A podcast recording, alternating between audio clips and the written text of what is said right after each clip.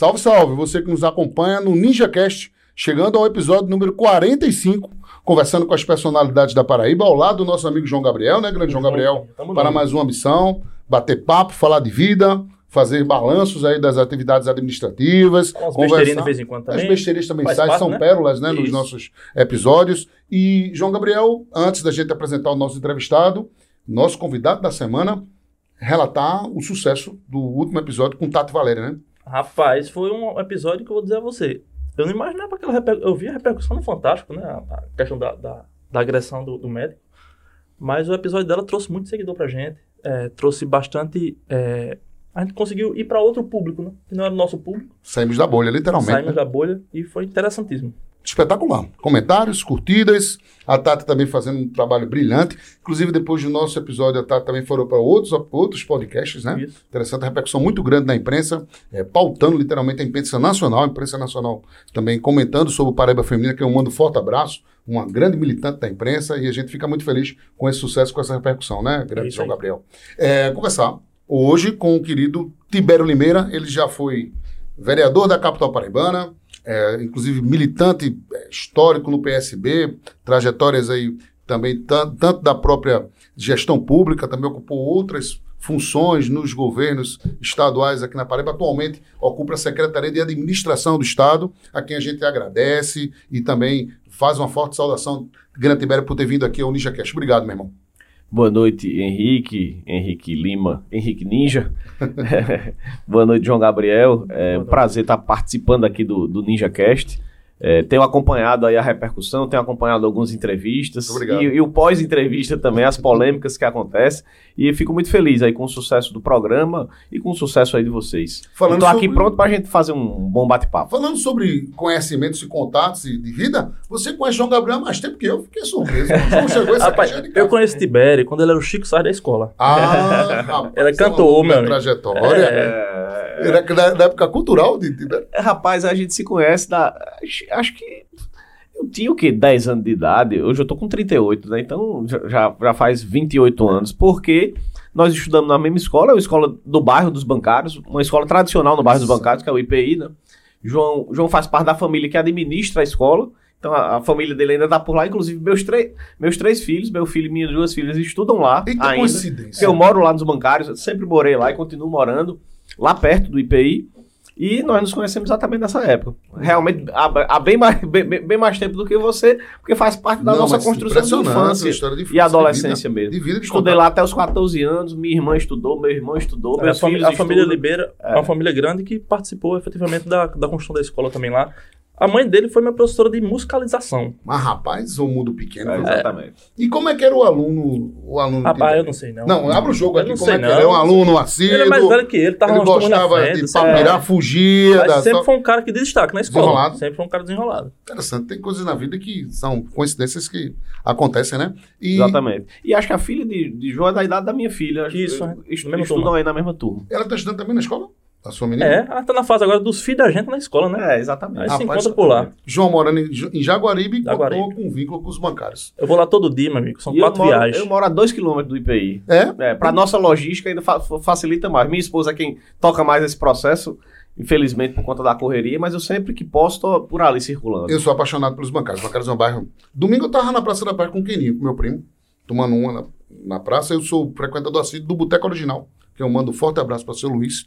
Um dos melhores botecos aqui de João Pessoa, dependendo do mexendo, da coisa. Mas o Boteco Original é gostoso demais. Porque assim, lá você tem qualidade, preço bom, aquele atendimento. E teve um determinado momento que tocou fogo. No, ele pegou, foi vítima de um incêndio. Ah, e graças a lembro. Deus reconstruiu. E assim, é um bar bem pertinho das Três Ruas. Agora eu me encontrei com o Tibério, com a esposa dele O uma vez. boteco original é ali, é perto da, Daquela do, escola. Do horto, né? Do horto É da do outro. prefeitura. É, e também, tem uma exatamente. escola ali também. É, ótimo ali na calçada. eu verdade. gosto demais lá. Eu fui pra lá. Eu Vocês- vivo muito bancários, é, é um bar. Você tem aí Recanto da Cevada, Boteco Original. Recanto da Cevada. É um Exatamente. famoso baiano também, né? O famoso bar do Baiano, exatamente. Aqueles bares ali da, da Praça da Paz. Eu sou do tempo de Nazaré, da Macaxeira, que a gente, Nazaré. ia, a gente ia de madrugada depois, Depois das, das festas festas. pra lá, né? Nazaré Na em Macaxeira. memória, né? Era E muito tomar bom. aquela saideira. Era Bancários é um bairro muito bom. Só tem um, um problema hoje, eu acho, na a realidade ali, é o trânsito. O trânsito tá terrível. Você É porque é um bairro que verticalizou, eram, eram só Exato. casas, né? A gente tem foto antiga do bancário, só casa. É. E hoje em dia É as casas deram lugar a prédios. Então, onde morava uma família, tem, tem, tem, tem lugar que tá, se- tá morando 120 famílias, né? Assim, aquelas, aqueles terrenos grandes se transformaram em torres de, de, de apartamentos. né? Interessante, eu morei lá nos bancários, morei no quarto centenário, que é logo no começo. Morei no Então, que é um dos Itu, condomínios mais antigos. mais né? antigos, logo no começo. Lá eu dividi apartamento, dividi com Daniel Evangelista. Daniel Evangelista já foi no Itu. Daniel Evangelista, que é presidente da Associação do Supermercado da Paraíba. Eu dividi apartamento com Álamo, Jorge, lá no quarto centenário, depois fui para o Itu e depois fui lá para cima, depois da Bobs ali. Mas eu conheço aquelas áreas do bancários todas. É, É. muito bom. Cresceu muito ali, Cresceu. inclusive ali perto do, do Quadramares, ali aquela Porta do Sol, né? Exatamente. região ali cresceu muito para aquele Não, já colou, né? Colou. Tem, tem aquele acesso ali, Jardim Cidade Universitária. Isso, tá asfaltadinho, quadra, bonitinho Quadra ali. Mares, tá todo asfaltado. É, e João Pessoa tem uma, uma, uma particularidade que é uma cidade aconchegante. Né? Você, é, você, é a Inclusive, cidade um parênteses, esse acesso quadra, é, Jardim Cidade Universitária Quadra Mares, feito pelo governador João Azevedo. Rapaz, É só, só outro parêntese. Um, uma peça fundamental hoje para os bancários ali para a mobilidade é aquela construção que está fazendo ali da ligação, que eu já falei até com, com o Diego que estava aqui, Diego Tavares, a gente estava falando sobre isso também. Aquela ligação que vai ligar as três ruas para o HU Obra do governo do estado também. e a dos- do alto e plano, que parece que em outra etapa vai ter Também. também, né? Aqui dali eu acho que vai resolver quase, sei lá, 80%, 60% ali da, daquela região ali. Exatamente. Vai ficar muito, muito legal aqui dali. Tibério Limeira, eh, falando um pouco da. Vamos falar agora um pouco da militância política. Eh, Tibério começou a gostar de política, foi na universidade? Foi ou- não, desde a época do IPI. Desde, viu? desde É, aquela época lá, tu já gostava? Já? O IPI, é, é, assim, eu acho que o gosto pela política, ele tá, talvez, é, na influência familiar, mas também muito na, na genética mesmo, né? Porque às vezes você tem influência, mas não gosta, né? Sua família participa e tal, mas nem todo mundo tem interesse por isso. Lo- Mas lógico, a influência conta. Quando você tem influência familiar, quando você também está no espaço onde você é estimulado a, a, a pensar criticamente, a, a pensar politicamente, isso ajuda bastante. E lá no IPI, o IPI sempre foi uma escola muito engajada, que sempre pensou na formação da criança e do adolescente por inteiro, e não só no, no- na grade curricular propriamente dita, Fazer no aqueles vestibular. robozinhos para responder Exatamente. né? Não é só é, é, a tabuada, enfim, é, o a- verbo, adjetivo, é, pronome, enfim, o básico, aquele, aquele feijão com arroz, que é importante, a gente precisa desse conteúdo. Mas para além desse conteúdo, existe a vida, existe a sociedade, ah, você precisa encarar os desafios de, de, de viver na coletividade, né? É, a vivência comunitária no seu bairro, a vivência na sua cidade, no seu país, e e trabalhando para ser um cidadão do mundo que, que prima pelo desenvolvimento. Então o IPI sempre buscou da gente essa, esse pensamento crítico, mas, mas naturalmente eu penso que eu também gente, já vim com esse gosto assim, já, já de, de berço mesmo. Então é, eu com quatro anos de idade, tem, tem fotos da minha mãe, a gente nos comícios da campanha de Lula, né, em 89. Eu nasci em 85, teve aquela primeira campanha pós é, ditadura militar, no período da redemocratização, que foi uma campanha histórica, Lula e Collor no segundo turno, né? É, Collor ganhou a eleição, mas minha família sempre foi muito pro- mais progressista, mais à esquerda. É a característica do IPI também, essa. E, e- e desde essa época eu já participava. E o IPI também sempre estimulou, lógico. Tem, tem, tem, tem estudante que nunca se interessou, na- naturalmente, mas tem muitos que se interessam. Se E isso foi importante para mim. Então vem dessa fase aí a, o meu gosto pela política. Do IPI, eu saí para escola técnica, que na época era Cefet, final do governo Fernando Henrique.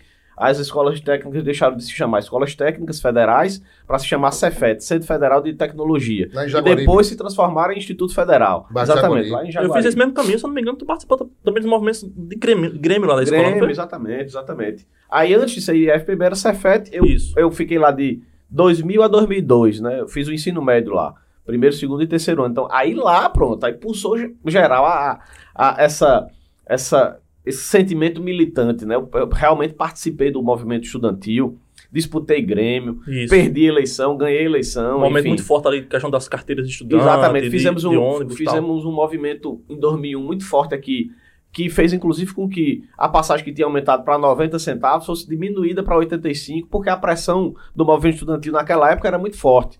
Foi, foi, foi é, uma junção de, de, de militância do Liceu, é, na, na época o Grêmio do Liceu era um Grêmio bem, bem forte, forte. respeitado, o Grêmio da, da Escola Técnica, do Cefet, Centenário, enfim, diversas escolas que tinham uma tradição de movimento estudantil se, se reuniram, era muito estudante na rua mesmo, fazendo movimento pela, pela, contra o aumento da passagem.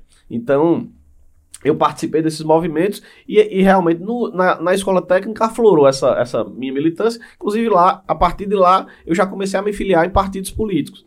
Fui filiado lá atrás, no, nos primórdios, ao PSTU, depois passei pelo Antônio rapidamente. Radical. É, Antônio ra- Radical. rapidamente pelo PT, é um processo de formação de vida É. mesmo. Eu agradeço pelas oportunidades que eu tive. Aprendizado. E em 2003, há exatamente 20 anos atrás, quando eu tinha 18 anos, eu me filiei ao PSB.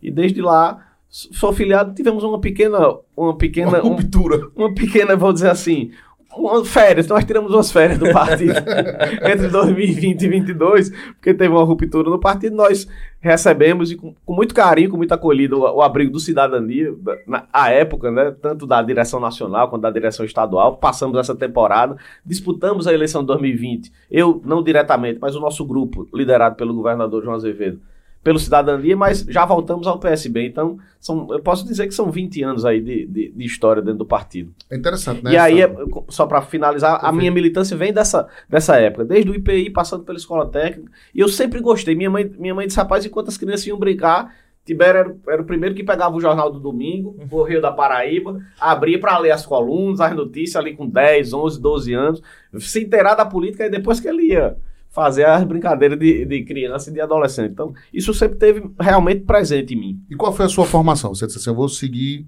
para tal área de, de atuação. Pois é, com toda essa vivência, é, se, se al- alguém apostaria que eu segui numa, numa formação na área, na área de humana, jornalismo, por aí vai. Mas fiz, fiz o primeiro vestibular para engenharia de produção, passei, passei logo para o primeiro período. Acho que fui segundo ou terceiro, na, Interessante. é, entre, foi o segundo terceiro colocado. Cursei dois anos, entendi que não era bem aquela minha área, mas não fui para humanas também não. Terminei contabilidade. É, sou formado, sou bacharel em ciências contábeis. Atuei pouco porque essa, essa minha vida de, de militante, de gestor, me levou para outros caminhos, mas sou formado com muito orgulho em, eh, em contabilidade pelo UFPB. Tua primeira experiência política foi no, no governo PSB? Foi. Minha primeira experiência de gestão, né? Sim. Porque a experiência política já começou ali, Sim. como eu disse, na, na escola técnica. Fui secretário-geral do DCE, da UFPB, também no, no momento em que a gente retomou o comando, a gente, o grupo mais à esquerda da universidade, retomou o comando do DCE naquela época e, como é que se diz? E a, a minha primeira experiência na gestão foi quando nós disputamos a eleição de 2004, é, à época o é, Ricardo Coutinho foi eleito prefeito de João Pessoa e nós tivemos, muito, muitos de nós, a- a- as primeiras oportunidades. Eu tinha 20 anos em 2005, fui, integrei ali a equipe que abriu os caminhos para o orçamento democrático aqui da cidade. Foi a primeira, eu, eu integrei esse primeiro, esse primeiro grupo né, que implantou o orçamento democrático na cidade. No orçamento democrático eu fui tudo, de articulador a chefe de gabinete, coordenador, até secretário, já na gestão de Luciano Agra em 2010, e daí por diante fui tocando também outras experiências na gestão. E na política também. Interessante a, a, a rotina dele. É, Tibério diretamente ligado à política, política partidária, militando. Né? É, é comum reuniões, né? A coisa mais comum do mundo é vamos sentar para discutir. é. É à toa que o hoje. tem tanta sala de reunião, é impressionante aquele partido. Tá certo, né? Você chega em uma sala, tem É. outra, tem outra, é interessante. É a- É. É porque, rotina, assim, eu, eu também fui aprendendo. Hoje em dia, eu acho que uma reunião com mais de uma hora e meia, duas horas, não serve mais para nada. Você não extrai mais nada de uma reunião. Mas não há como você construir articulação política, construir partido e gestão também, se não for sentado numa mesa, olhando aqui e compartilhando as ideias e tirando dali, e depois das avaliações, os encaminhamentos para poder tocar o trabalho. Isso daí vale para o partido e vale para a gestão também. Mas é lógico, hoje em dia eu, eu acho que eu já participei de reuniões, meu amigo, que começava de 5 horas da tarde e já, e já, vira, e já fui de virar madrugada em reunião, discutindo ali até a exaustão, né? Coisa de militante de esquerda Tem mesmo. até, tem até um meme que diz que tem reunião que se resolveria com e-mail, né? Então, É, tem exatamente. reunião que coisas de fato é meio Hoje em, dia, eu, mesmo. hoje em dia eu sou mais objetivo nesse sentido, mas eu, eu continuo achando importante né, os encontros, as reuniões, para que a gente possa, a partir deles, tirar os encaminhamentos necessários né, para a construção. E assim, sempre dá um time aqui. É, e por enquanto que meu amigo Assis já encontrar um vídeo, tem um vídeo que ele quer soltar, ele vai soltar um videozinho aqui agora. Eu vou falar da Gravados e Companhia, viu? Eu tô bonito desse jeito com essa camisa Não, maravilhosa bonito não. Ninja. Pelo amor Camisa da a mentir. Aramis aqui, foi Peraí, o meu ó. amigo Expedito, entendeu? E o meu amigo Tibério, ele tá com uma outra, eu acho que ele não é contador, não, ele agora tá agora posando de personal trainer. Solta aí, por favor, esse vídeo aí. Mas, rapaz, o homem tá forte, viu? Olha o muque Ah, do secretário de administração do Estado. Mas, rapaz, isso aí foi hoje. Eu, quando eu olhei na rede social do homem, não, esse relato eu tenho que fazer. Olha a força, É o muito peso. whey creatina, É, mas, rapaz, eu- E é B. Mas e como é que é? Todo dia puxando esse. Todo dia, 5 e meia da manhã. Se eu É não, sério, se não for 5 e meia, 6 horas, eu não consigo, eu não consigo dar conta, não. E, e eu tô vivendo uma experiência. Pela primeira vez, eu tô cuidando da saúde, do emagrecimento e do corpo conscientemente, entendendo ca- cada, a importância de cada passo que se dá. E entendendo também que não é mágica e outra coisa. De vez em quando eu dou minhas fugidas É, também, né? mas claro. Também não é, não é Doutor Helder que sofre, né? O Elza É, Fonseca ali que. É, sofre. É, o, é o É personagem. o herói, ele é é o guerreiro. na- É, o meu é Sérgio Dantas, que é, me obriga todo processo. dia. E é importante ter um profissional acompanhando. Eu, eu também valorizo muito e, e parabenizo não só Helder, como todos os professores da educação física que fazem esse trabalho tão importante para a saúde de, de muita gente. Então eu tô eu em fevereiro, depois da a campanha deixa a gente muito desgastado, né? Eu coordenei a campanha do governador ano passado e saí da campanha com uma barriga do tamanho do mundo, assim, uma coisa inchada, comer fora de hora, ansiedade, todo esse processo que a gente vive. Então, cheguei do carnaval mesmo, e tava com 86 quilos, tenho 1,70m, assim, negócio que não, não dava mais. Então, de lá pra cá, eu virei a chave, já perdi 13 quilos, já Bom tenho, assim, já mudei meu, Tá mudei meu manequim e, e, e sei a importância de você estar todo, assim, é, tem semana que eu não consigo fazer cinco dias, aí eu faço dois, faço três, mas o importante é não, não perder o foco, sabe? Fa- Além fazer. da, da, do- da saúde física e da saúde mental também. E é né? Muito importante. é Olha, muito- eu trabalho diferente quando eu, quando, quando eu não vou pra academia, eu sinto falta da É academia. importante. Exatamente. É, é, é algo importante. E eu falo academia, mas pode ser uma caminhada, pode ser um esporte que, você, que, que a pessoa gosta, enfim. Eu, eu tenho gostado muito e, e tenho aprendido também a importância de, de músculo, né? Tem, tem muita gente assim dizendo, olha, faça uma reserva de músculo pro futuro, porque é todo vai fazer toda a diferença depois dos 40, dos 50, né? É, eu tô fazendo todo dia também. Eu fiz hoje 15 horas. No outro dia, amanhã, eu já marquei com ele 18. É um horário mais doido possível. Mas o cara vai ajustando, né? E são, são Agora, só não diga que você tá ficando mais bonito. Eu tô fica- ficando mais bonito, tudo. Eu Pô, camisa dessa gravata e companhia. Um sapato lindo desse. Essa ficar arrumado, comprei não é bonito, lá. Comprei três. Amor. um prata, comprei esse, ainda comprei um azulzinho. O povo lá e já levou tudo. Os pedidos Henrique é um corre, corre, o povo levando.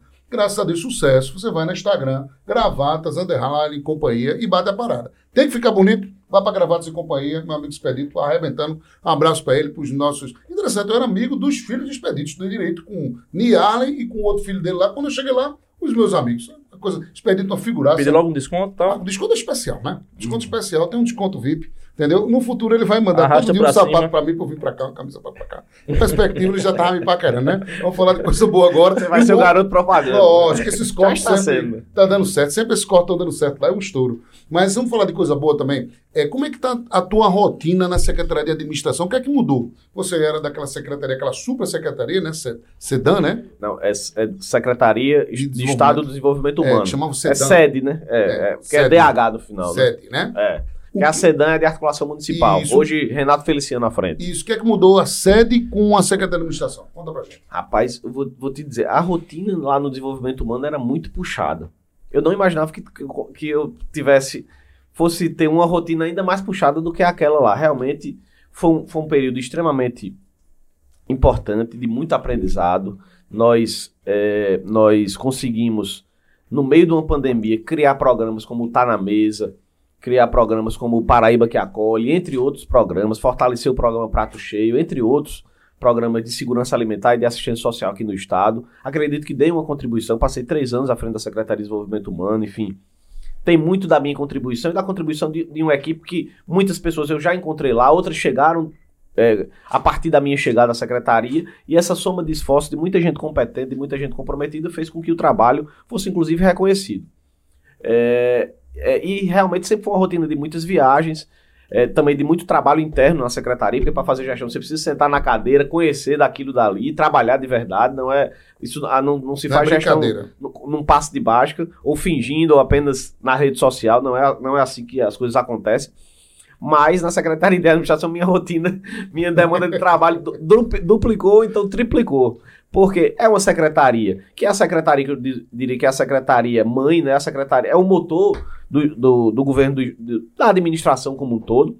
É, não é uma secretaria que tem tanta visibilidade para fora, porque ela trabalha realmente para dentro do Estado, mas é, é uma secretaria estratégica. Lá você tem a folha de pagamento do Estado é rodada na secretaria, não é só rodar uma folha de pagamento. Todo o processo de gestão dos servidores, do recurso humano do Estado, 120 mil servidores que nós temos, entre ativos e inativos, está lá na Secretaria de, de administração. Nós temos uma folha que a gente roda todo mês, vai pagar, vamos pagar agora, quinta e sexta, 500 milhões de reais por, mês, por Barato mês. Né? demais, né? Barato. Barato. Tá vendo? Então, então, assim, é uma secretaria grandiosa. Lá também, os maiores contratos e licitações passam pela Secretaria de Administração, pela Central de Compras, pela nossa diretoria de Logística e Patrimônio, contrato de locação de carro, aluguel de imóveis, enfim. Então, é, você tem que fazer a gestão disso tudo. E, pela, pela, pelo papel que eu cumpri durante os últimos anos no governo e pelo papel que eu cumpri na campanha da reeleição do governador João Azevedo, eu acabei também assumindo boa parte da, da missão da articulação política do governo, mesmo estando na Secretaria da Administração, que em tese não é uma secretaria de articulação política. Então, todos os dias eu recebo muitos prefeitos, muitos deputados, muitas lideranças políticas, agentes políticos, enfim, trato das questões eh, políticas dos municípios e eu tenho que dividir essa, a minha agenda entre essas, essas, esses dois eixos, né, a política e a própria gestão da SEAD mesmo. Então isso me faz muitas vezes sair da secretaria. Hoje, como você me convidou, eu saio mais cedo. Mas às vezes eu saio de lá 10 e meia, 11 horas da noite, atendendo gente e dando vazão né, a, a- a- ao trabalho, enfim, as demandas que por lá aparecem. Porém, dito tudo isso, não estou reclamando. Pelo contrário, estou muito agradecido ao governador pela oportunidade, porque durante a minha trajetória, eu passei pelo orçamento democrático de João Pessoa, eh, foi a minha primeira secretaria, onde eu tive a oportunidade como secretário em 2010, hoje nós estamos em 2013.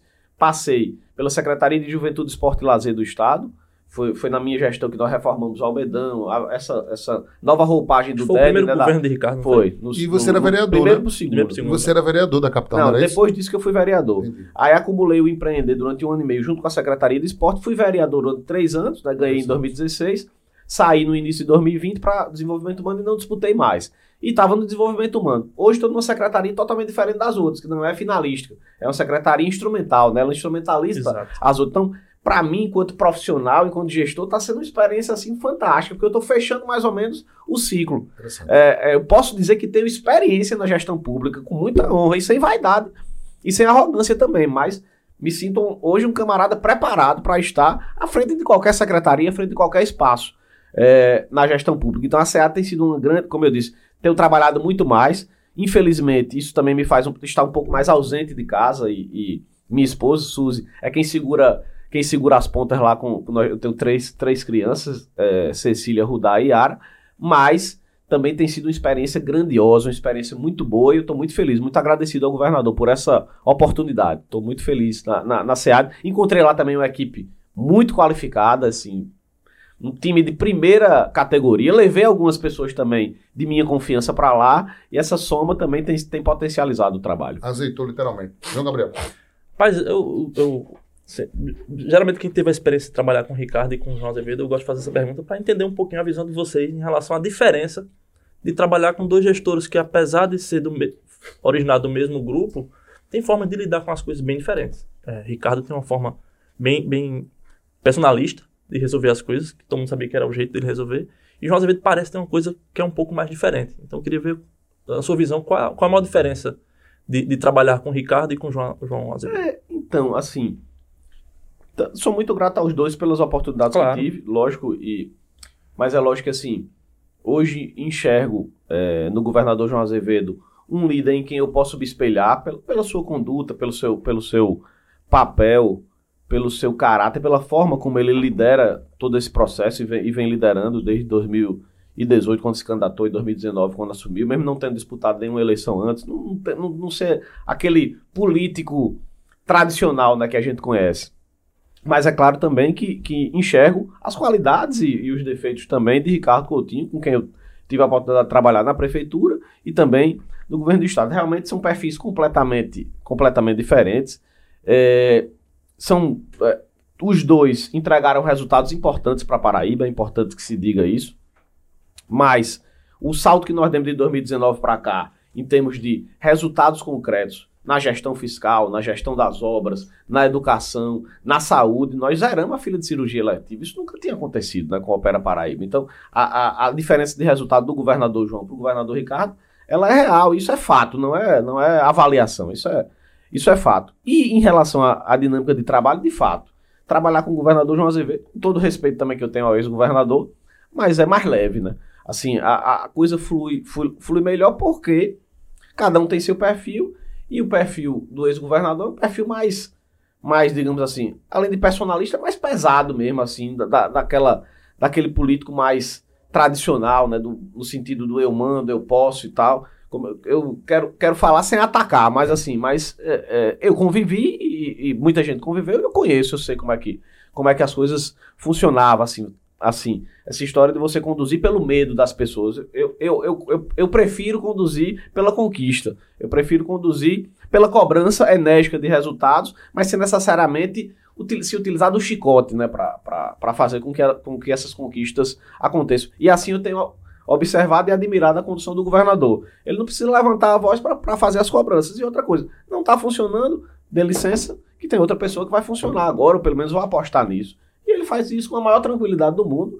Mudanças já foram feitas, inclusive agora, durante esse primeiro ano de gestão. Isso é coisa mais natural na gestão, sem precisar você é, é, diminuir ninguém, sem você precisar atacar ninguém, sem você precisar, de, de alguma maneira, ser cruel né, com ninguém.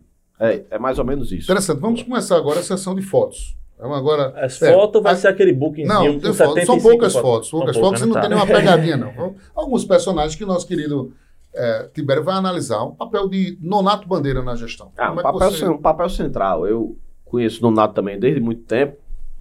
É, e durante muitos anos a gente já gosta de uma relação pessoal, né, uma relação de, de, de amizade. É, é, sem dúvida, uma, uma das figuras históricas hoje do Estado, pela sua capacidade de análise política, pela sua também pela sua qualidade enquanto profissional da comunicação, né? Já foi secretário da prefeitura, já foi secretário do governo do estado, passou um tempo fora, voltou como secretário. Foi vice-prefeito. Vice foi vice-prefeito de João Pessoa. Então, tem uma história estabelecida, uma história de muito respeito, inclusive.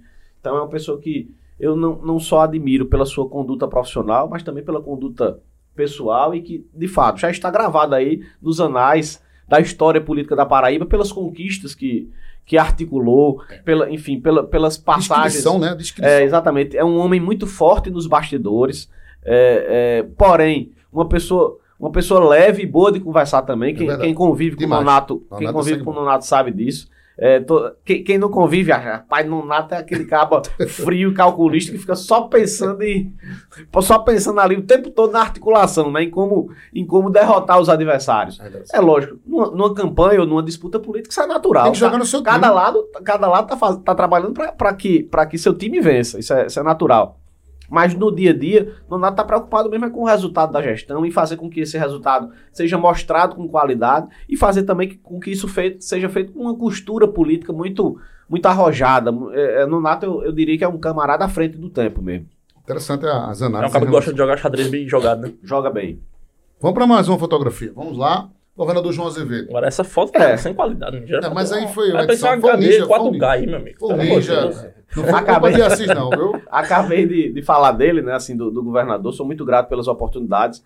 Também, eu tinha sido colega do governador. Quando eu fui secretário de Agra do Orçamento Democrático, ele estava saindo da CEINFRA na prefeitura. Então, e depois eu fui para o governo do Estado e ele é secretário de Recursos Hídricos e eu de Juventude, Esporte e Lazer, do Empreender. Então, nós interagimos muito. Enquanto colega de, de gestão do governo do Estado, é, como vereador, participei da campanha dele em 2018 e tive essa, essa honra em 2019 dele me chamar no finalzinho do ano, eu assumi em 2020, a Secretaria de Desenvolvimento Humano. De lá para cá, nós engrenamos uma relação também muito próxima na gestão e pessoal. Então, pude conhecer, assim, o homem de bem que o governador é. Realmente, ele é um político diferente dos outros, porque ele não, não ele não construiu sua carreira na arena política que que muita gente construiu na Assembleia Legislativa, no Congresso Nacional, na Câmara de Vereadores, nas disputas. Sobrenomes tradicionais. Nas né? disputas eleitorais, nas disputas partidárias. Isso não faz parte do, do perfil. Como eu disse, também não, não é uma avaliação, isso é fato. Então ele saiu de secretário para disputar sua primeira eleição como governador. Entendeu? Então trouxe uma outra visão para o processo, uma visão mais, como eu disse, mais humanista, menos é, de menos apego ao poder, né? Aquela, aquela história da luta insana pelo poder, sem que o poder traga algum tipo de resultado para a população. E, e é, é, é, isso que eu vejo. O governador é, é ele tem uma verdadeira, um, uma verdade, um verdadeiro fascínio em falar dos resultados e da entrega da gestão. Ele trabalha muito, trabalha até no final de semana no gabinete dele ali na granja, pensando o tempo todo no, no, no governo de resultados. E é isso que ele tem entregue, né? Os números da Paraíba mostram isso, são fatos. Paraíba está muito bem avaliada é, nacionalmente. É um dos estados mais equilibrados do país. Teve até um elogio essa semana da, da governadora, de Foi ontem. Foi ontem o vídeo. Foi publicado esse vídeo. O elogio ah, dela que tem até uma certa inveja, né? Porque quando é da nossa estrutura, hoje a gente tem capacidade para dizer não. No governo Bolsonaro, o governo dizia, não vou mandar dinheiro, não, tá bom, precisa do seu dinheiro, não. A gente tá aqui, a, a gente tá era um dinheiro que a gente precisava, é nosso, porque é um dinheiro do país que precisa ser distribuído para os estados, mas nós estamos prontos, nós temos reservas aqui para tocar com recursos próprios os nossos programas. E assim, ele, e assim ele foi tocando. Então é uma pessoa realmente admirável, um homem de família, não é aquele cidadão de bem da boca para fora ou apenas das redes sociais, esses cidadãos de bem que foram para frente de quartel e tentaram dar golpe, ou que batem na. Que se aparece um, um cidadão de bem na rede social e bate na esposa quando chega em casa. Então ele é um cidadão de bem de fato, um camarada honesto é, é, que gosta de estar na família, mas ao mesmo tempo, do mesmo jeito que gosta disso, gosta de estar ali é, entregando trabalho, entregando benefício para o povo da Paraíba. Eu, eu, eu, realmente tenho muita admiração pelo governador. Antes da gente ir para a próxima foto, daqui a pouco a gente vai falar do futuro de João. A gente vai, tem, tem umas perguntas políticas. O meu futuro? Futuro de João também, o seu ah, também. Não, o dele, né? O seu e o de João Azevedo. Vamos lá, vamos para mais uma fotografia.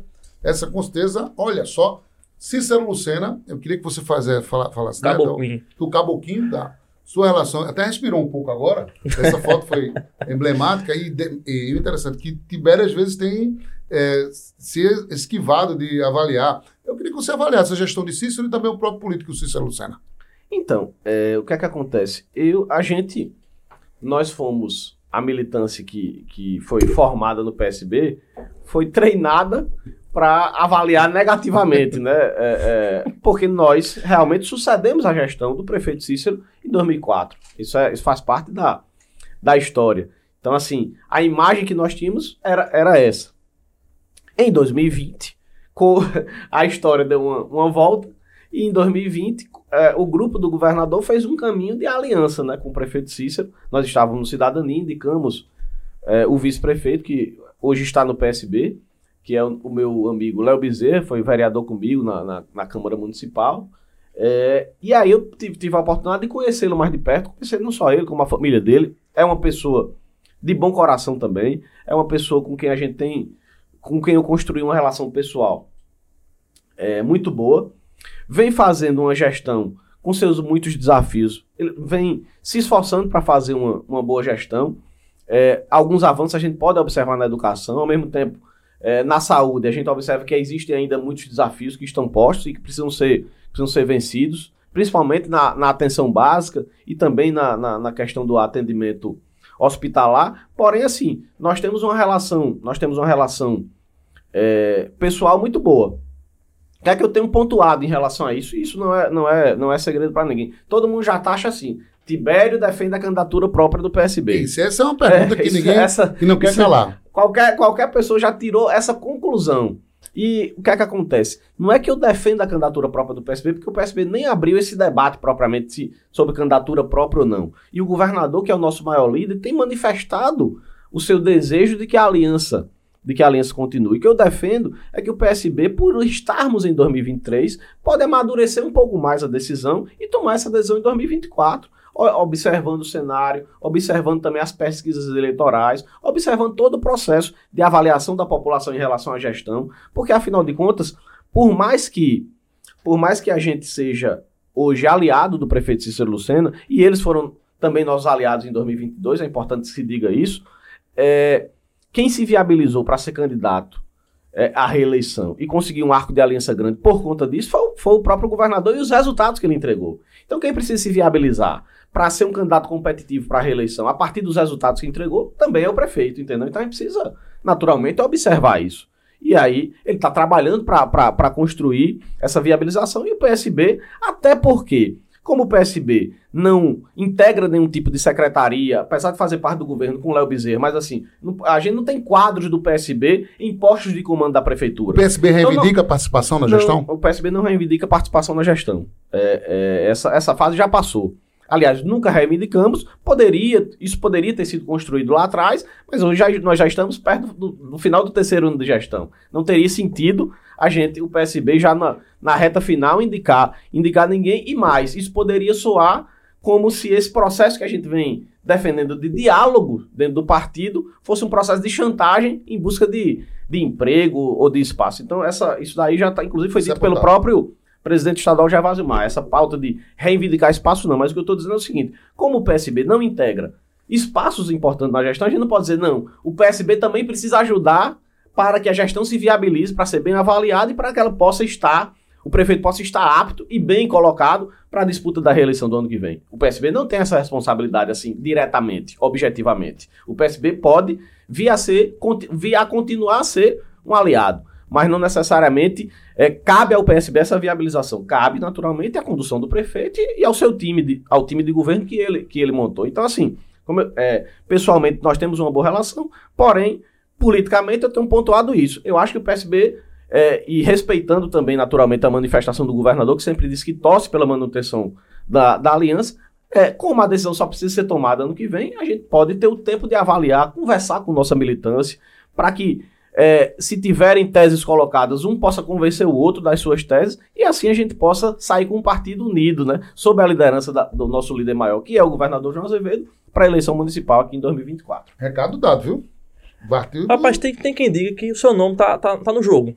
O que tu fala para essas pessoas que falam isso? Então, é, como eu disse, é, eu já, já tive a oportunidade de, de, estar em vários espaços da gestão pública e também já tive a oportunidade de estar na disputa eleitoral. Disputei a eleição para vereador, graças a Deus fui eleito à época. É, tive uma, uma votação boa, expressiva, 5.400 votos, 5.399 votos aqui em, em 2016. É, faço parte da militância partidária, então, assim, é, pronto para disputar, seja qual for a eleição, eu estou. Não quer dizer que seja em 2024 ou em 2026, isso depende muito da construção. Eu estava com uma, uma pré-candidatura aí engatilhada para deputado estadual em 2022. Mas a foi circunstância. Rifado. Não, não foi nem rifado. Foi não, não. A, dentro é, do grupo. É, é, a circunstância fez com que o governador dissesse: Tibério, é muito mais importante nesse momento que você não saia para a secretaria, não ter uma descontinuidade, porque a sua saída vai abrir espaço para um, uma, a, a, entrada de uma nova pessoa e, e, de toda forma, apesar da gestão ser a mesma, pode mudar um pouco a condução e a gente precisa da secretária. A secretaria é um dos pilares da boa avaliação do governo, junto com a Secretaria de Saúde e as ações da infraestrutura. A gente tinha qualitativa, pesquisa qualitativa nesse sentido, então nem é bom você sair e você ainda a, me ajuda contribuindo também na, na, coordenação da campanha. Foi essa conversa que eu tive com o governador. Você deu um gesto. E eu não tive problema nenhum. Eu disse, governador, não tem problema, e ainda está aqui minhas bases. Vamos aqui dividir com os nossos deputados para que a gente possa eleger o máximo de deputados possíveis. Sem problema nenhum. Do mesmo jeito, isso vale para outras, outras eleições. Agora, na hora que o PSB disser Tibério, você é um quadro importante, qualificado, tem essa disputa aqui, você topa disputar. Se o partido entender que é para disputar, sim. Isso eu não estou falando de um, de um ano especificamente. Entendi. É Ligação dada. Muito bom. Vamos para mais uma, meu querido Assis. Vamos lá. Fala agora de Cabedelo e especial Aqui Ricardo Aqui é Barbosa. o nosso futuro prefeito de Cabedelo, né? É, eu sou um dos grandes entusiastas, ele sabe disso, Ricardo Barbosa, é, da, da, da, candidatura dele. Ele, ele foi um deputado estadual, já conheço Ricardo Barbosa há muito tempo, mas ele foi um deputado estadual de muito destaque na Assembleia Legislativa. Foi meu colega de governo também. Nossa. Nós tocamos as obras de reforma dos estados juntos, ele porque ele era da Suplan. Suplan. É, é exatamente. Nós, era um recurso do Proinvest do BNDES à época, então nós construímos junto aquele, todo aquele processo. Então eu tenho uma relação com o Ricardo já de, de muito tempo.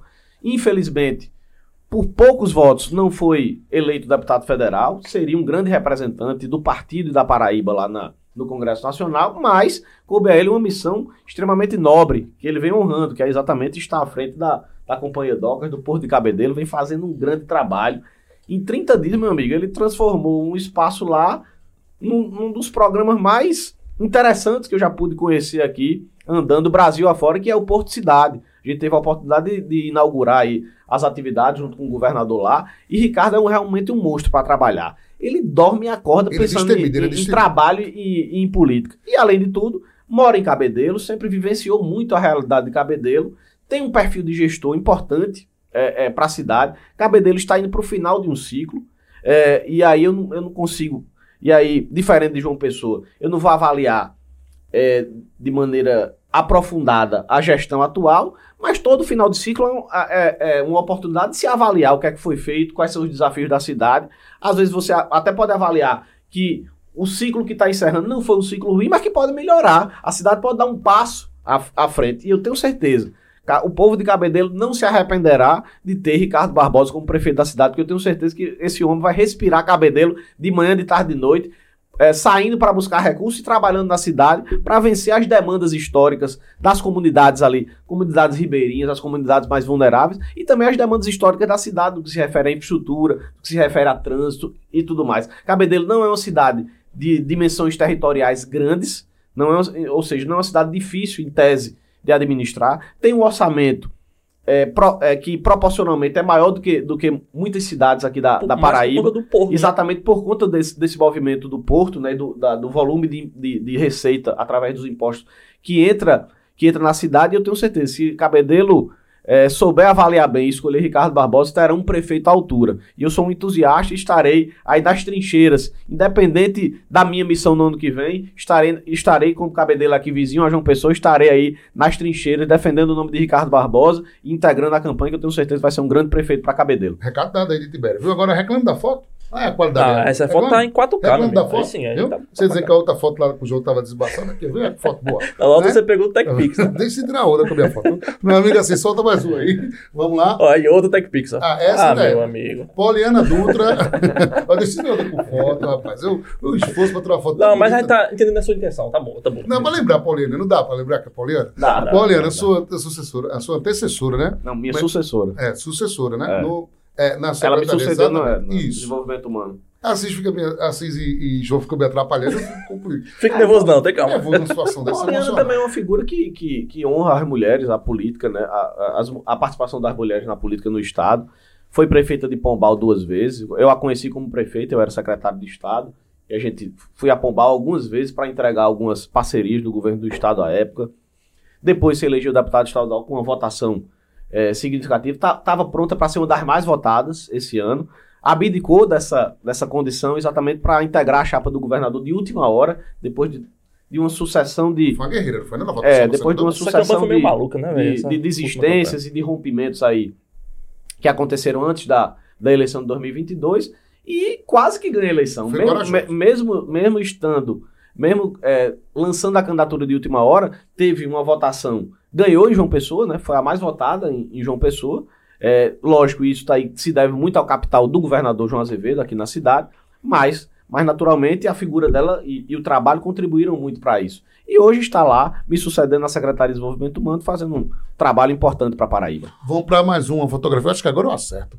Gervásio, mas tá boazinha essa foto. Tá mal menos. Tá mal menos. Gervásio, Melo, como é que tem observado a condução do PSB? Ah, sim, Gervásio também é um grande parceiro. é, tivemos também durante a- o recesso que nós tiramos do PSB, nós ficamos um pouco afastados à época, exatamente diante daquelas, daquelas complexidades que envolviam as relações dentro do partido e, e o rompimento entre um ex-governador e o atual governador, né? Isso, a Paraíba toda acompanhou, mas voltamos ao PSB pelas mãos de Gervásio Maia e, e- e em articulação também direta com o presidente nacional, Carlos Siqueira, e hoje é, é um grande parceiro do governo, do governador, também tem construído uma relação de amizade com o Gervásio, a gente tem, tem conversado bastante sobre a dinâmica política da Paraíba, é um quadro que orgulha muito o PSB, e a Paraíba, no Congresso Nacional, vem fazendo um grande trabalho, esteve na trincheira antibolsonarista o tempo todo, não, não titubeou, né? de um Foi- lado. foi da bancada de oposição o tempo todo, num, num cenário extremamente adverso, mas representou, orgulhou a Paraíba, hoje tem ampliado as suas bases no Estado a partir do seu trabalho e merece esse reconhecimento.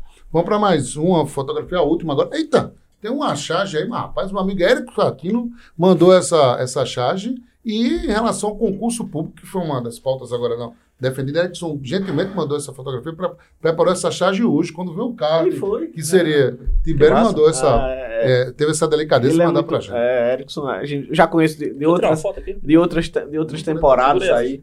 Quando ele estava na Arapuã, depois eu reencontrei agora no, no programa de Fabiano Gomes. Figura. E agora mandou, agradeço muito, Erickson, pela, pela gentileza.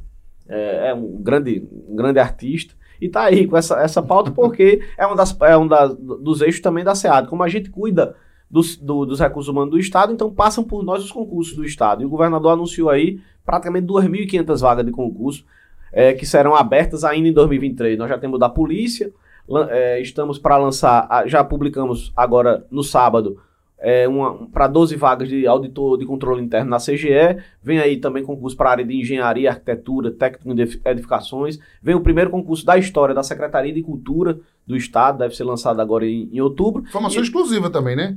E vem aí, e vem aí duas mil vagas para o magistério também, já anunciadas pelo governador, para professores da rede. Eu tô vendo essa divulgação ser segmentada assim, por, por perfis né, de, de, de vagas. Mas no total, já são quantas vagas nesse concurso aí que. Não sei não, se é um concurso vagas só. novas anunciadas Sim, em 2023, 2.500. 2.500. Fora tá. o que a gente já deu posse de 2019 para cá, que já passou de 4 mil vagas, entendeu? Assim, o governador Nossa. tem sido. Nós, o último concurso da Polícia Civil foi em 2008. Nós estamos 15 anos depois fazendo foi luta concurso para tentar conseguir a nomeação. Pronto, exatamente. Posse, foi, foi assim. nomeado pulverizado. Eu agora, lembro. o governador vai encerrar o curso de formação na, no Teatro Pedra do Reino agora, quinta-feira pela manhã. Isso já está anunciado. E é, e a ideia do governador é dar posse o quanto antes para quem terminou o curso de formação, para já chamar em seguida uma outra turma, porque quando ele fez concurso para 1.400 vagas, é para chamar os 1.400, é porque isso já foi, já foi feito o estudo, já tem o dinheiro e o Estado tem a capacidade de absorver essas pessoas na folha de pagamento. E mais, a Polícia Civil precisa, porque tem muita gente já na idade de se aposentar, a gente precisa renovar os quadros de investigadores, papiloscopistas, é, perito também, né? peritos criminais e delegados também. Então, então, assim, a precisa renovar a Polícia Civil. E, sem dúvida, o governador João Azevedo tem sido esse, esse salvador, esse, esse, esse gestor que está resgatando a Polícia Civil a partir da sua, da sua decisão política. Porque, numa instituição que hoje tem menos de 2.500 funcionários, receber 1.400 é uma reoxigenação Exato. que vai ter um impacto muito positivo para as ações da segurança pública na Paraíba, visto que a Polícia Civil, junto com a Polícia Militar, Corpo de Bombeiros e a Polícia Penal, são, são órgãos centrais do nosso sistema de, de, de segurança. Tenho aprendido muito sobre a Polícia Civil com o doutor Jean, nosso secretário de segurança, e com o doutor André Rabelo, que é o nosso delegado geral. Então, na sua opinião, é, João vai na, na contramão, literalmente, né? Quanto a gente vê que Existem situações complicadas financeiramente, os estados aí, né, com, com índices fiscais aí complicados e tudo, estão lançando concurso, né? É, é algo bem valorizando a carreira, né? Isso é muito bom. Exatamente, exatamente, porque é, é, é, a forma correta de se ingressar no serviço público. É claro que as situações de comissionado e prestador de serviço sempre vai existir, porque ah, um, um tira uma licença, abrir uma vacância aqui, isso, isso é natural. E você, um concurso público você não faz do dia para a noite, né? Tem um processo até que o servidor seja nomeado e efetivado. Mas, assim, é, o Estado nunca, nesses cinco, quase cinco anos agora de gestão do governador João Azevedo, ele não descuidou em um minuto é, em sempre estar tá repondo o quadro de efetivos do governo do Estado para que a gente também não, não, não, fique, não fique inchando a máquina com contratações precárias. Né? Inclusive, é importante destacar que o, é o governador o responsável por ver ser um dos maiores passivos e um, um, uma das maiores excrescências da, do sistema de recursos humanos do Estado, que era a contratação de codificado, eu, né? Eu, eu que, o camarada, que o camarada recebia pelo, pelo CPF, CPF, não tinha contra-cheque, não, não, descontava em INSS, não tinha direito a férias, 13 terceiro, absolutamente nada. Ele passou a ser prestador de serviço, não, não, não é uma, não, é, ele não passou a ser efetivo, mas hoje ele desconta em INSS, tem direito a férias. Ele é um prestador terceiro, de serviço? É um contrato? É, tem matrícula, é, exatamente. Eles deixaram de ser codificados para ser prestador de serviço, foi feito agora, em, dos, de, do, em 2021. Então o governador venceu uma, uma, uma situação que, que já vinha de, muito, de muitos governos. Muitos governos. Inclusive muitos respondeu no Tribunal de Contas por isso, sendo o governador que encerrou com essa, essa forma horrível de contratação que é esse modelo do codificado. Né? Agora eu vou fazer uma pergunta aqui, assim. Hoje a Assembleia Legislativa, mesmo não sendo sua área, né, sendo a área da Receita e tudo, finanças, a Assembleia hoje aprovou um projeto, né, uma mensagem do governo, aumentando a alíquota de 18% para 20% na, no ICMS. Como é que o senhor viu essa medida? Por exemplo, muitas vezes diziam que ah, João não vai aumentar imposto na campanha e tal. Os próprios opositores disseram isso aqui no Estado. Como é que o senhor observa essas então, declarações? Como eu disse, essa, essa, essa experiência na Secretaria de Administração tem sido é, muito engrandecedora é, e, como eu disse, estou é, muito agradecido por ela, porque, além de tudo, eu faço parte também de uma área que eu não, não transitava por ser de secretaria finalista que é o, o Grupo de Gestão Fiscal do Estado, que é formado pelo SEAD, PGE, Procuradoria Geral do Estado, Controladoria, Secretaria da Fazenda e Secretaria de Planejamento. Então, eu também sou desse grupo que planejou esse projeto de lei que foi enviado para a Assembleia. Isso daí não nasceu do nada. E, conforme explicado pelo secretário Marialvo hoje em todos os meios de comunicação, inclusive na Assembleia Legislativa, é importante destacar o seguinte: nós estamos, o Brasil está passando por um processo de aprovação da reforma tributária. Algo falado por muitos governos e muitas gestões ali que estiveram à frente do Congresso Nacional, mas nunca efetivado na prática. A primeira fase já, já foi vencida, que foi a aprovação na Câmara. Está aí agora em discussão no Senado e até o final do ano essa reforma tributária deve ser, deve ser aprovada. E vai fazer com que, a partir de 2029, a, as, é, é, haja uma unificação de impostos que, que, onde as receitas serão repartidas para os estados e municípios de acordo com a média de arrecadação de 2024 a 2028. Então, o que é que acontece? Se a arrecadação for baixa, a nossa média vai lá para baixo em 2029. E se a arrecadação for um pouco melhor, a gente também vai ter uma fatia maior desse bolo. Então, o que é que acontece? O governador foi praticamente obrigado a aumentar essa alíquota modal do, do ICMS de 18% para 20%. Por quê? Outros governos fizeram isso já ano passado. Na esteira da vitória eleitoral, já aproveitaram para fazer, porque você tem, tem como diluir esse desgaste. Pela situação de equilíbrio que o Estado estava, é, quando nós ganhamos a eleição em 2022, o governador não fez, optou por não fazer. Sergipe, nós estamos em 20, Sergipe aumentou para 22 ano passado.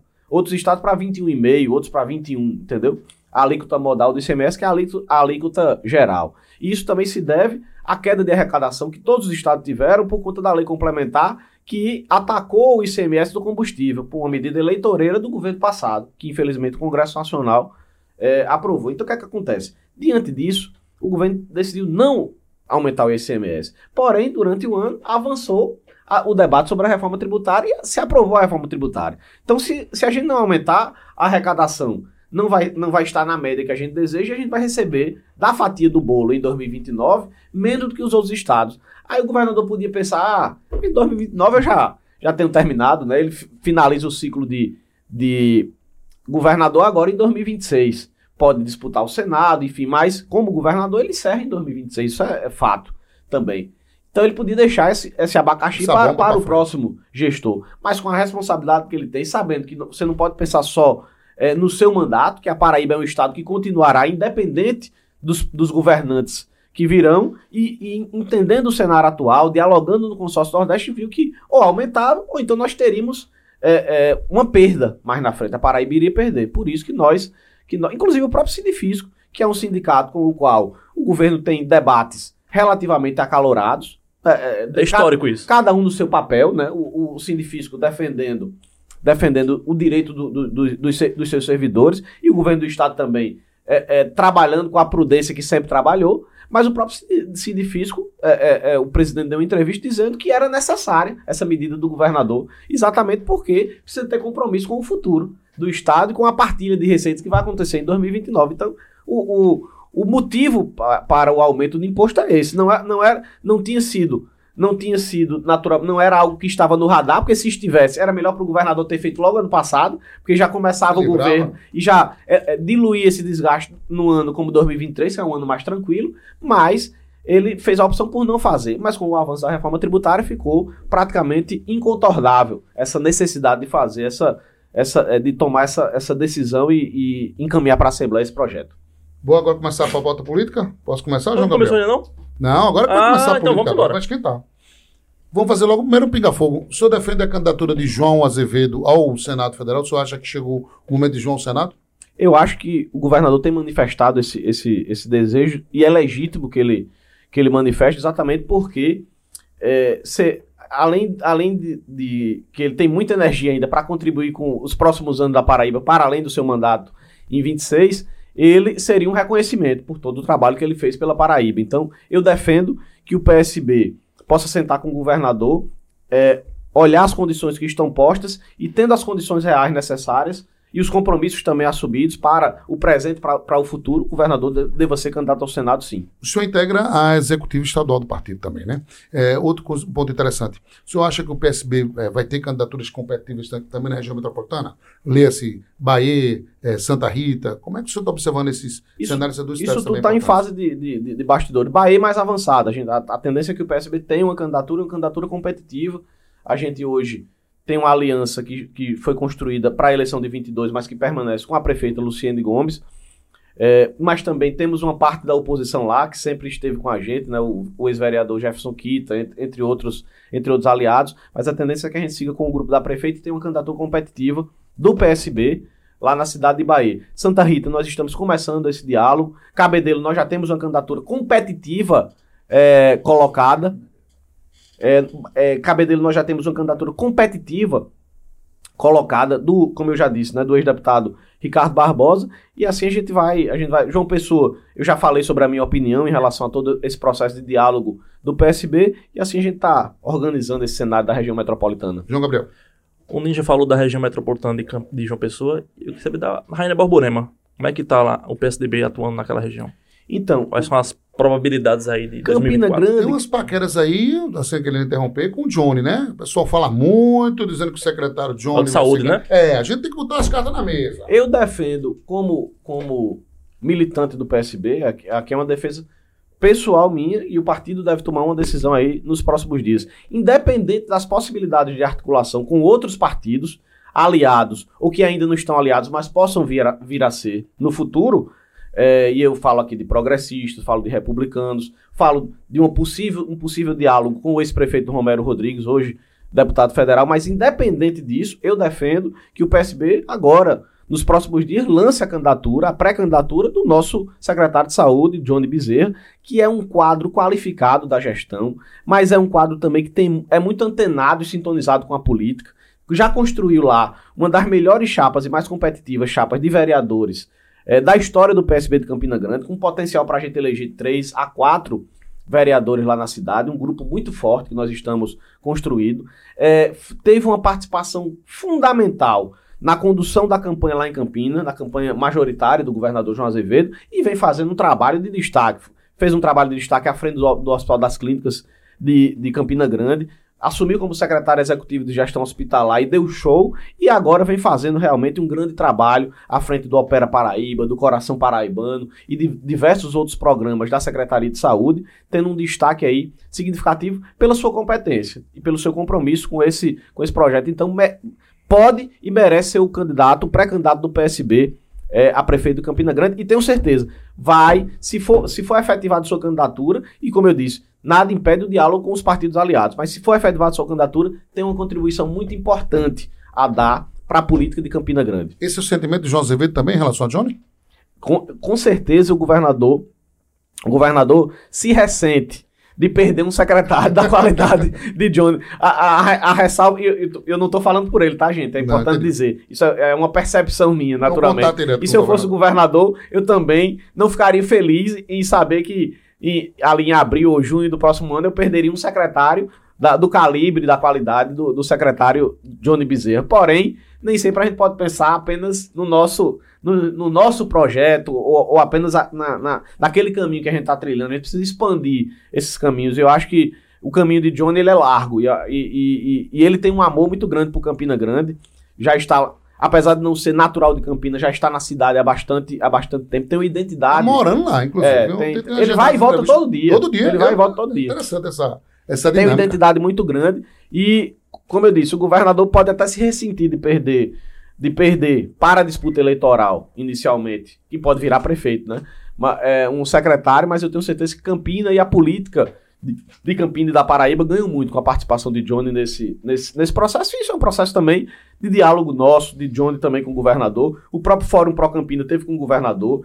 Já apontou três pré-candidaturas, a de André Ribeiro do PDT, do deputado Inácio Falcão do PCdoB e do próprio Johnny. Então, Johnny já está aí na, já está aí na, na ordem do dia das, das pré-candidaturas do campo de esquerda e do campo das oposições de Campina Grande e tem tudo para ser aí um grande pré-candidato, fazer um bom debate, inclusive inclusive debatendo algo que, é, que hoje é muito frágil em Campina Grande, que é a gestão da saúde. A gestão da saúde é um verdadeiro caos, um verdadeiro desastre em Campina Grande e isso não sou eu que estou dizendo não, o noticiário fala todo dia. João Gabriel, é, tem a última colocação? Rapaz, ou... eu, eu voltar para a pauta da Secretaria de Administração para tentar puxar alguma coisa para 2024. É, todo ano a gente planeja o próximo, né? E a gente consegue adiantar alguma notícia, alguma coisa sobre a database 2024? O governador já anunciou, né? Que em janeiro é, pretende e vai dar um, um vai conceder um reajuste para os servidores. o que não está anunciado e ainda não está definido também, porque naturalmente demanda estudos e uma análise do comportamento do cenário econômico, é o percentual que vai ser esse reajuste. Mas ele já anunciou.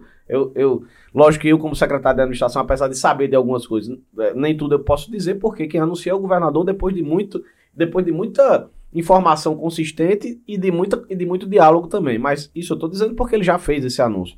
O governador já anunciou que concederá o reajuste. Em breve, eu, em breve que eu digo até o final do ano, o governador deve anunciar o, o, o percentual. Bernabés, Bernabés, preparem o bolso, vem. Vamos passar o início de ano aí muito bem, né? Vai passar o Réveillon, comecinho de ano mais tranquilo para pagar as contas do se Natal Deus e do quiser, se. Deus quiser. Porque o governador valoriza os servidores. Porém, vocês terem uma ideia, a, a despesa na Paraíba, com a despesa geral, ela cresceu, e, e inclusive somando a despesa dos poderes também, judiciário, legislativo, a despesa do Estado, não só do poder executivo, ela cresceu 15%. E a receita cresceu 3%.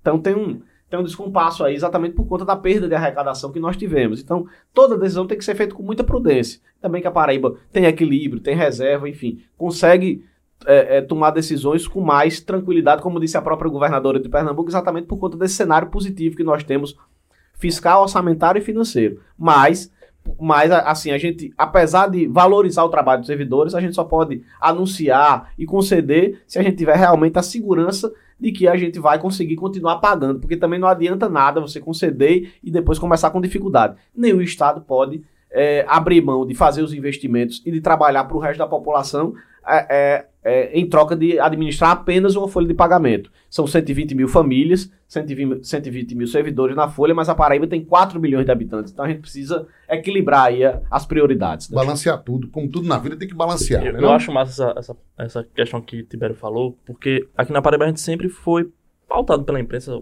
muita disputa aí entre o poder, o governo estadual e poderes TJ, Assembleia, disputa de orçamento e tal. E realmente nesses últimos anos nunca mais eu vi nenhuma disputa política ali, de enfrentamento de um poder contra o outro. Paz e amor, paz e amor. Então, O governador pacificou a relação entre os poderes. É, isso é muito bom. Paz e amor. Ah, Falando em paz e amor, mandar um forte abraço para sua assessoria, né? Que está acompanhando aqui essa Ah, gravação. sim, Já agradecer quer aí. nosso querido Stefano Vanderlei, É, contemporâneo. Stefano, que tá foi o articulador, o articulador dessa, dessa agenda, enfim, já, Brilhante traba- já trabalhou e trabalha comigo da- também dessa época, desde 2013, da Sangue época da secretaria, 2012, na Secretaria de Juventude, Esporte e Lazer. A gente tem aqui também Paulo Bandeira, o Alisson Abraço. Mendes, enfim, Obrigado. to- toda a nossa equipe aqui Parabenizar a equipe aí, acompanhando e participando. Coisa boa, pá. coisa boa tem que estar bem assessorado, viu? É. Se eu fosse secretário de administração, Stefano era meu assessor também.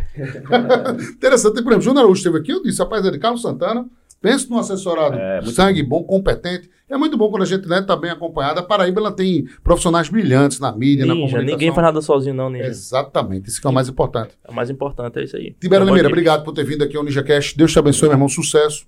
Mandar um forte abraço para o governador João Azevedo. Transmito um abraço para o Nonato Bandeira, Tá. que é o secretário que nos representa Tá aqui bom, na deixar um abraço também para todos eles. Governador, Nonado Bandeira, Ronaldo Guerra, Deusdete Queiroga, essa, essa, essa turma aí da linha, O da linha de duro. frente, né? é, do, do governo do estado. Outro e em nome deles, em um comum, grande abraço para todos os nossos colegas de governo. Outro grande amigo em comum, Adalto Fernandes. Adalto Fernandes, tá lá em Brasília também. Meu amigo, irmão, camarada. É, acompanhando as ações da Secretaria de, de Representação. Ali agradeço, Henrique, o convite, agradeço aí o reencontro com João Gabriel, um bate-papo extremamente boa. qualificado e leve também. Coisa boa, mas Passou aí mais de uma hora e eu realmente nem, É. vi, o- nem vi o tempo passar.